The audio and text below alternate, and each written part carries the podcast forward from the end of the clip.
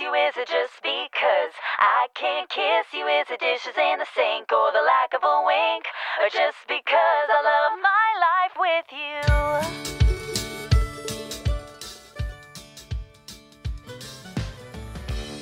1月13日水曜日の朝あなたの空間へお届けするひとときいかがお過ごしですか本日もピオラジパーソナリティナビゲーターはさこたんです。おはようございます。はい。週の真ん中水曜日がやってまいりました。今日お届けするオープニングトークはですねこの時期服の色どんなものをお召しになっているでしょうかと。なんかね冬時期ってシックな色合いを着がちじゃないですか。まあ黒だったり灰色だったりとね。まあそうなってくるとねあのちょっと気分がね上がるっていうのが少ないかなと思ったりするんですね。私も最近ちょっと自分でね考えてみるとあ暗めな服の色をねよく着てるなと思って。ね今日ねちょっとね白いコーディネートにあのー鮮やかな青みたいなね洋服でお出かけしたんですよ。そしたらあなんかなんだろう心が晴れやかになった気がすると。まああの先週ね1月6日で色の日なんていうものがありましたがカラーセラピーっていうんですかね。私はそこまで詳しくないんですけれども色によって気分の上がり下がりって本当にありますよね。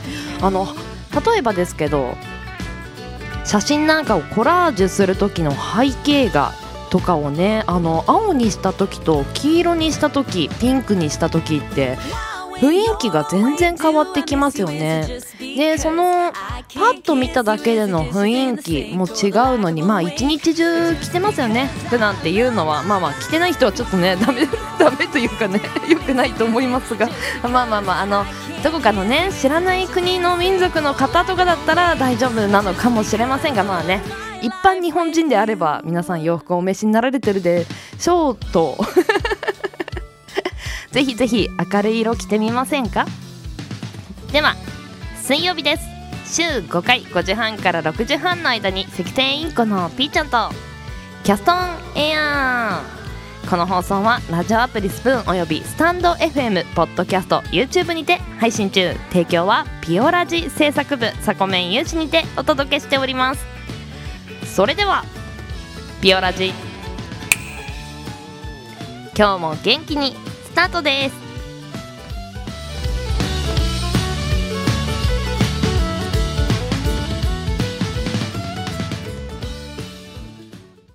今日も新たな一日が始まる。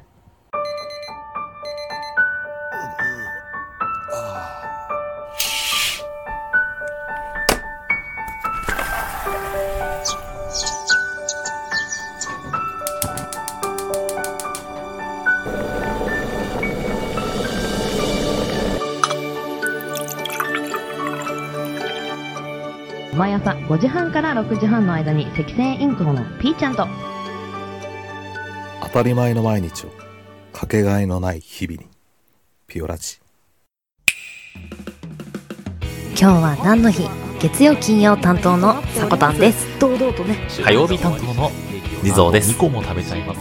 水曜日各週担当のきらこですいくつか投稿されたんです水曜日各週担当ヨッシーです。皆さんよろしくお願いしますね。木曜日各週担当のふみですあと1話だけ見たい。木曜日各週担当のデウです。僕は大好き。では本日のアラカルトは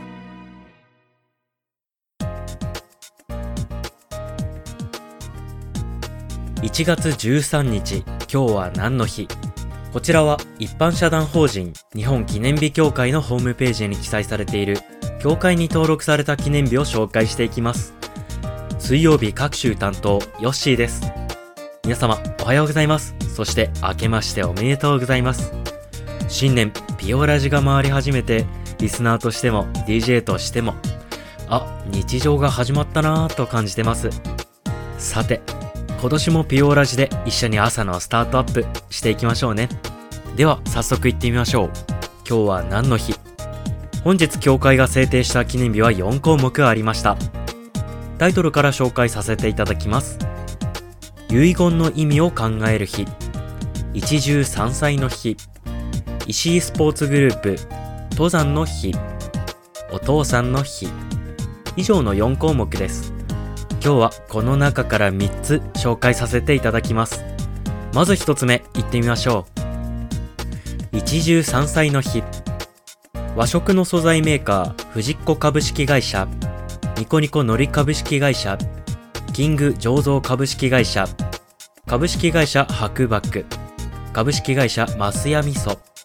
丸友株式会社で構成する一汁三菜プラス未来ご飯の6社が制定。いろいろな料理を組み合わせて様々な栄養素がバランスよく取れる一汁三菜という和食のスタイルを子供たちにつなげていくのが目的。日付は13が一汁三菜の読み方に似ていることから毎月13日に。はい皆さん。正月明けからちゃんとお食事とっていますか？お休みですっかり変色になっちゃった。なんていう人正直に手を挙げてください。はいはい。はい。たくさんいらっしゃいますよね。そんなあなたにお届けするのはこちら。一汁三菜の日です。さて一汁三菜といえどどんなものがこれに当たるのという方。具体的には丸友株式会社一汁三菜プラスご飯のホームページではこう紹介されています。主食汁物主菜副菜副副菜。ざっくり言えばご飯と汁物に3つのおかずです。エネルギーと水分を取り主食を美味しく食べつつエネルギーをバランスよく補うというメニュー。生活習慣や仕事のリズムによりこれをまんべんなく持続するのは難しいかもしれませんね。でも作るもの買うものを少し意識して体の中から新年のエネルギーを整えてみませんか？もちろん言ったからには私もこれを意識して日々の基盤を整えていこうと思います。では次の記念日はこちら。石井スポーツグループ登山の日。スキー登山用品の専門店として名高く人と地球のインターフェースをコーポレートメッセージとする株式会社 ICI 石井スポーツが一人でも多くの人に山に登っていただき地球の大自然を肌で感じ登山の素晴らしさを体験していただきたいとの思いから制定。日付は13で登山と読む語呂合わせから毎月13日とすることで登山に関する様々な啓蒙活動を1年を通じ行っていく。とのことです。うーん。自然っていいですよね。インドアな私も時たま登山やキャンプに向かうことがありますね。意外と簡単な運動服装にちょっとした水分とご飯を持って一日自然を楽しむだけでも本当に体の底からリフレッシュできますよ。いろんな体力回復グッズやおすすめの栄養剤が溢れる中自然に包まれて心から軽くなるというのもいいものです。もし休日が取れたら皆さんも登山いかがでしょうか？おすすめとしてはできれば翌日の筋肉疲労が問題ない日取りを見て計画するのがいいですよ。では最後に紹介する記念日がこちら。遺言の意味を考える日。相続に関わる様々な問題を支援する NPO 法人笑顔で相続をが制定。相続法の改正で遺言書の方式緩和が2019年1月13日から施行されました。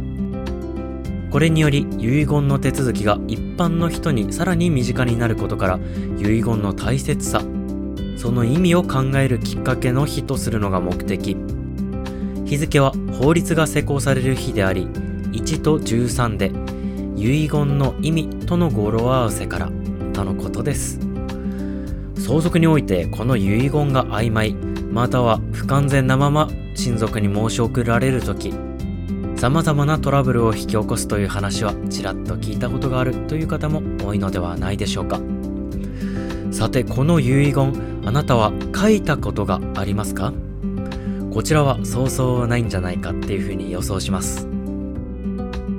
実は私幾度か遺言を書いたことがあるんですね。もちろんこれを書いた後に命の危険が生じるというわけではないのですが自分自身が人生に行き詰まったと感じた時または重大な人生の転換点に当たった時当時関わりがある方々に対して伝えたいことを一つの紙に言葉を選び抜いて伝える。こうしてもし明日私がいなくなったらという過程でとことん自身と関わりがある人物ことと向き合う時間として私は遺言を書いていました。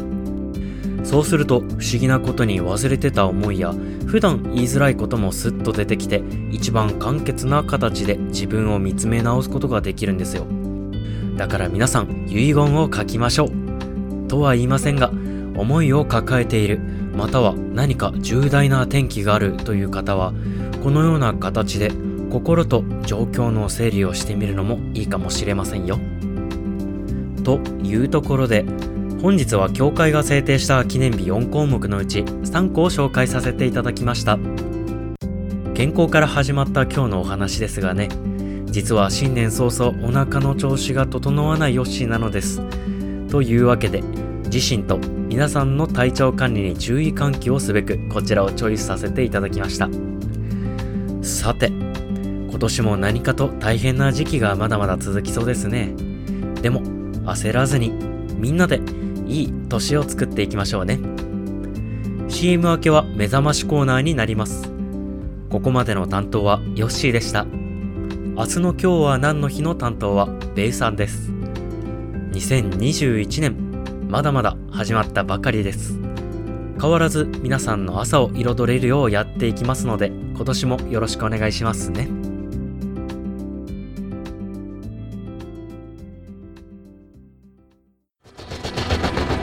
新潟をキーステーションに活動するサコタンと B ちゃんに全国のサコメンたちが様々なコンテンツを発信中。ホームページは www.sakotan.com でアクセスまたはおさこの部屋で検索。YouTube サコタンチャンネルもグローバルに展開中。チェックインアウト。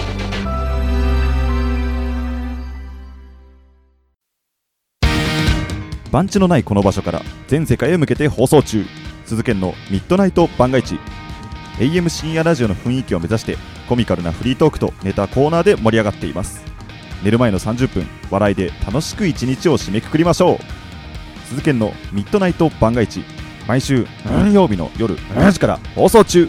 聞いてくれよな。は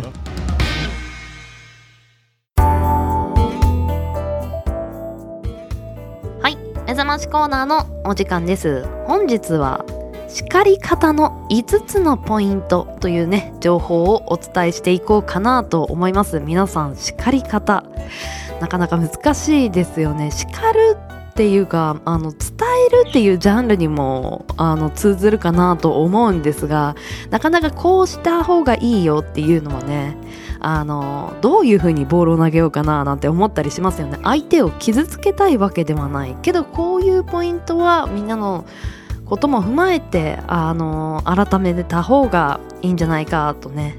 まあお子さんに対してもはたまた会社の部下とかあの後輩とかね、まあ、そういう立場の中で叱るというポイント5つ。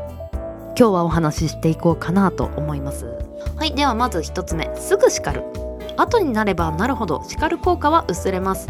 そういえばあの時と叱られてもしっくりはきません、まあ、確かにねもうだいぶ経ってから「いやあの時さこうだったよね」とか言われても「あああ気をつけます」みたいな。なんかなんだっけみたいな。あのそれでもなかなか伝わりませんからね。あのなるべくすぐ伝えるっていうのも大事かもしれませんね。そして2つ目。短めに叱る。5分くらいが目安となってます。長くなると説教じみてしまい相手はうんざりする可能性が大です。うん。時間配分って大事ですよね。逆の立場になった時自分が永遠と叱られていたらあの早く終わんないかなとしか頭の中考えてないですからね。そうなってはあのちゃんと考えてほしいところからずれてしまっているのでまあその辺も見ていきましょう。そして3つ目。みんなの前で叱らない。相手に恥をかかせない気配りは大切です。相手は自分のことを思って叱ってくれていると感じることもあるそうです。あの気遣い大事ですよね。まあ先ほど1番ですぐ叱るとも言ったんですがそれを目の前でではなく何々くんちょっといいかなとあの少し人前ではないところで伝えるっていうのはベストなのかもしれませんね。なかなか呼び出しただけでねあれもう叱るんじゃないかななんて察しのいい方もねいたりしますがまあその辺もね察されないように察されないようにってなんだろうね。うまく呼び出してみてください。そして4つ目。同じ目線で叱る。これ面白いなって思ったんですよ。お互いに座っているなど目線の高さを同じくして叱るのは相手を自分と同格に見て尊重している証拠にもなるそうです。相手はそう感じるそうですね。あの背の高い位置から怒らない。っていうのは一つあの威圧しないポイントであるそうですね。そして最後5つ目。プラスの言葉を取り入れる。まあ順番として言えば褒める叱る褒めるのようにプラスの言葉で包むことで相手も前向きに話を受け入れる余裕ができるそうです。なるほどね。まあここに参考例がありました。資料ありがとう。内容は全く問題ないよ。ここは褒めていますね。ただ5時には気をつけてほしい。提出前には必ず見直してね。ここが伝えたいポイントまあ叱るポイントですね。で最後。せっかくよくできてるからよろしくね。うんハンバーガーみたいですね。あのバンズが多分優しさなんでしょうね。本当は肉を伝えたいんですけどまあ、肉だけだとちょっと胃もたれするのであの柔らかいパンで挟んで伝えましょう。はいでは以上5ポイントです。もしねあの何か伝える際にはこの辺を気にかけてみてください。ではエンディングへ参ります。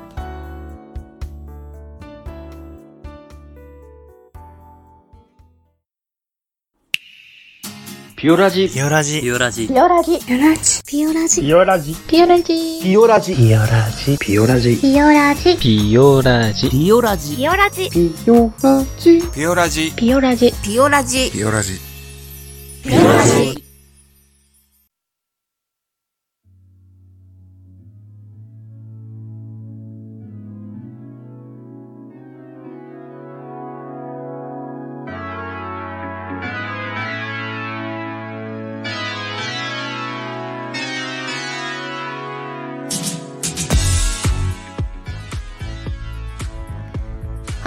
本日もエンディングのお時間となりました。今日 CM 挟ませていただいたのは鈴研さんのキャストの番組「ミッドナイト番外地」こちら深夜の AM 風ラジオ調となってます。まだね聞いたことない人はぜひぜひ一味違った。まあピオラジとはね少し違ったテイストのおしゃべりの仕方をしてますのでこういうね音声コンテンツを作っている方やちょっと違う感じのが聞いてみたいなという人にはおすすめですよ。アルファベット大文字で SUZUKEN 鈴剣で検索をかけてみてください。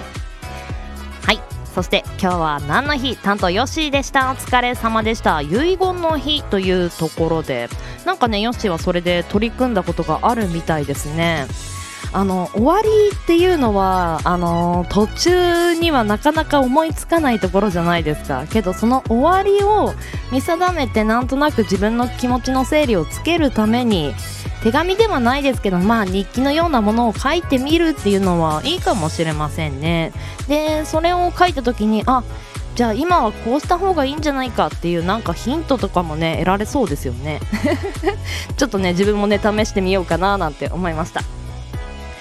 ではピオラジは朝の元気と明るさが心に届くラジオを目指して今日は何の日や目覚まし情報を発信する15分から20分程度の音声コンテンツとなってます。あなたのハートいいねコメントぜひお待ちしてます。朝のエンジンブーストにピオラジオ。ここまでのお相手はさこたんでした。次回配信は明日木曜日の朝のピオラジになります。また明日お会いしましょう。それではいってらっしゃい。行ってきます。いつも聞きに来てくれてどうもありがとう。今日も君はサコメン。寒さに気をつけて風邪をひかないように元気にいきましょう。いってらっしゃい。